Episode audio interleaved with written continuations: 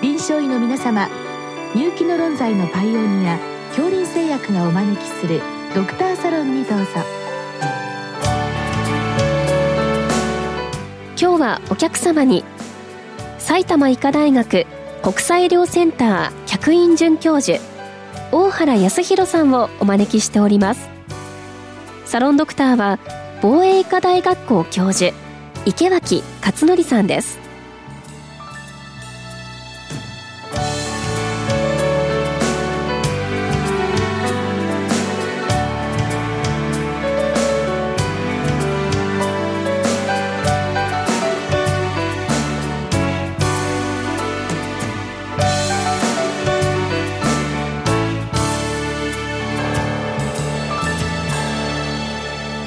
大原先生こんばんは。こんばんは。よろしくお願いします。今日はアキュートケアサージャリー ACS の質問いただきました。あの正直言いまして先生私初めて聞く言葉でして Acute Care Surgery まあなんとなくイメージはつかめるんですけれども、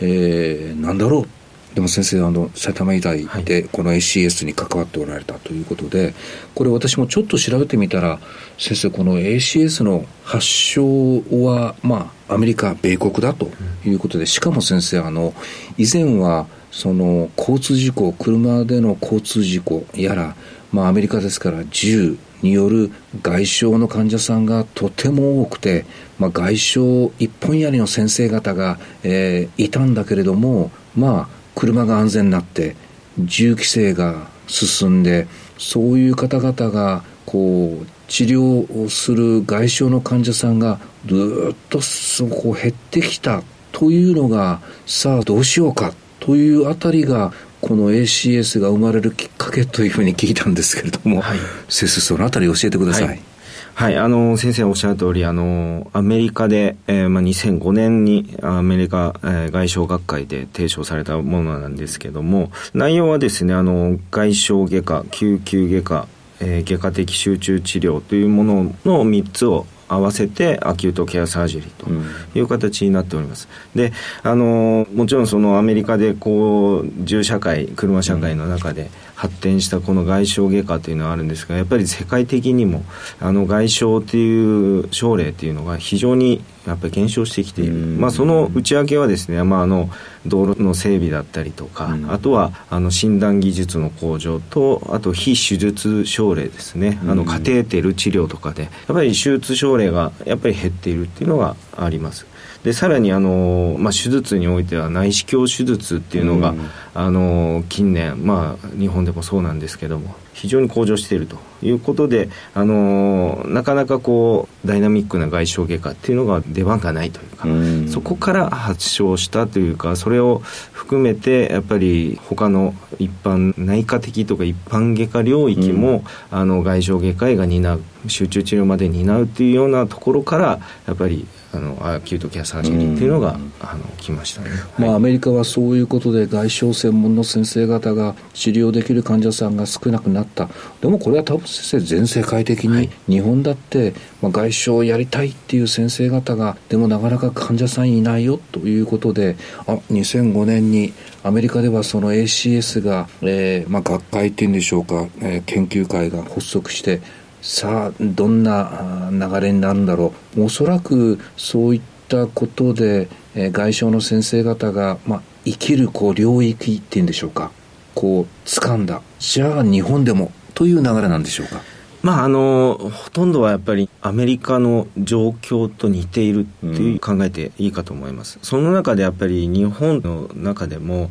ぱりあの日本の医療システムというのは多少米国とはあの違うのであの救急の中で、えー、やっているものでさらに外傷外科っていうのが少なくなってきたっていうことからすると、うん、やっぱりそういった外傷外科医があのなかなか育たないというようなことが、ね、あの大きな問題になってきて、うん、そこを領域をちょっと領域展開という形で、まあ、あの一般外科も含めたものを、うん、あの集中治療まで含めて重症なものを担うっていうところを視野に入れて、うん、あの日本でもやっていきましょうというようなことを、まあ、約10年ぐらい前に学会まで、うん、えーうん、あの発足したという状況ですね。確かに山先生先ほど2005年アメリカだよっておっしゃって2009年、えー、日本でその研究会ですか、はい、あの4年というすごい短いタイムラグで日本でもというふうに私ちょっと思ったんですけれどもむしろその日本でも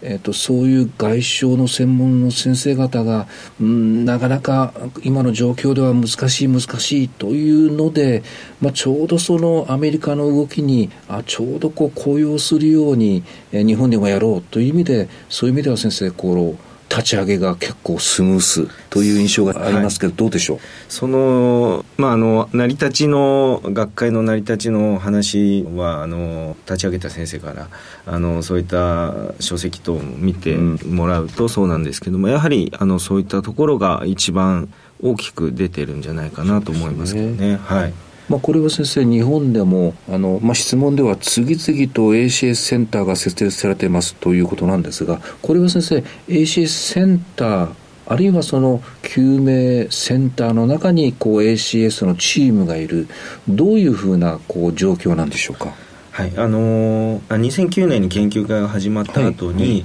あの島根大学で日本で初めての ACS の講座というのが、あのー、立ち上がった、はい、でその他でもですね、あのー、まあ、我々のあの埼玉医科大学国際医療センターというところなんですけども救急科の中に ACS 部門という形で、まあ、そういったところはもう学会レベルでもあのいろいろそういったところで名前が出てるところでいうと、やっぱり部門っていうのが多くあのやっぱりそういったアキュートケアサージェリー部門っていう形で外科の一つとして出てるっていうのが、まあ、昨今、まあ、かなり増えてきてるんじゃないかなと思います。これは先生一番の冒頭で、えー、この ACS というのは外傷外科救急外科外科的集中治療というこう三位一体っていうんでしょうか、はいこの原則というのは日本も基本変わらないんでしょうかそれともなんかそこからちょっとこう発展しているというか、えー、多少他の要素も入ってきての現在なんでしょうか。あの基本的にはあのこの三位一体という形で、うん、あのやってることが多いと思います。うん、であのアキュートケアサージェリーっていうなんかまあサージェリーなので基本は外科医っていうのがあります。うん、なので救急センターの中にいても、まあ、あの救急医と集中治療医そして外科医というか、まあ3人いるようなものなんですけども、うん、まあ一つのチームとして動いてるっていうのが現状です、うん、なのであの外科医1人が全部やるっていうわけではなくてやっぱり治療に携わる人間が全て含めてアキュートケアサージェリーという形と僕は認識してます、まあ、私もあの外科医ではないのでわからないんですけれどもこう救急の患者さん来て外科の先生が最初から最後まで、えー、こうやってはいおしまいっていうよりもこういうこう ACS のチームとなるといろんな方たちがいろんな角度でその患者さんをケアするとなるともうむしろその方がこう治療の用語っていうんでしょうか成績は良さそうな気がしますけれども、はい、あのそこはですねあの海外の文献なんですけどもやはり院内のサージカルレスキューという形で、うん、あの術後合併症などなんか起こった時に、アキュートケアサージェリーのチームが、あの携わることであの院内の在院日数医療資源のコストの低下っていうのはもう成績で明らかに良くなっていると。いうような報告があるので、うん、あのやはりそこはあのまた、まあ、海外とやっぱり日本では違うんですけどもそこら辺はやっぱりチームでやる強さというのがあるんじゃないかなと思います。うん、まあ、なんとなく先生イメージとして ACS っていうのは非常にまあ高度な救命というか、えー、レベルであるとどちらかというと二次救急ではなくて三次救急がメインなのかな。とはいえその二次救急レベルでもこういったものっていうのは活躍できるんですか？はい、あのー、そこはですね、あのー、実は三次救急特に花形と言われるその手術から集中治療重症外傷も含めてってところは3次なんですけども、うん、あのアキュートケアサージェリーのやっぱり守備範囲っていうのは一般外科も含めると、まあ、急性虫垂炎とか、うん、あの皆さんの知っているようなあのお腹痛いなってきた時に手術になるような、方までもやっぱりあの入るので、まあ、そう考えると二次病院という形でのあの、まあ、いわゆる二次病院の外科の先生がやってるようなことまでもあの入りますのでそこであの3次の大きな病院っていうわけではなくて、やっぱり2次のところで実は一番活躍しているんじゃないかなっていうのは私は思います。やはり先生まだあの学会ができても10年まあ10年経ったかという感じもしますけれども、まあ、おそらく学会としたらそういうこう若い人たちを外相中心のそういう ACS でこう一人前にしてという意味ではえー、その認定医専門医ですか。そういうシステムも先生作られてるんですか、はい、あのアキュートケアサージェリー学会というのの中に Acute Care Surgery 外科認定医というのがあります。あとは腹部救急医学会の中でも認定医というのはあるんですけどもあの一番はコアなとこは Acute Care Surgery 認定医というのが、まああの今まだ全国で200人弱なんですけども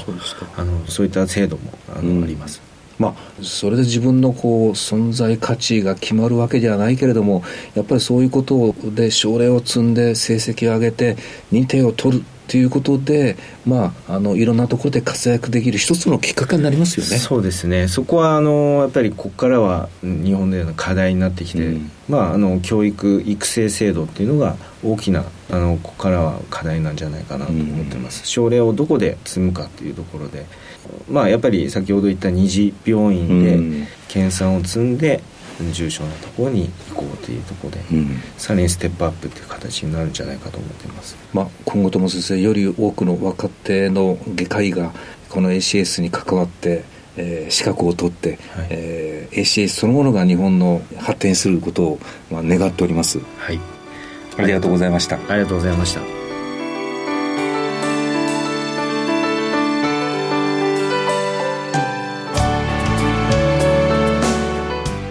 お客様は埼玉医科大学国際医療センター客員教授大原康弘さん。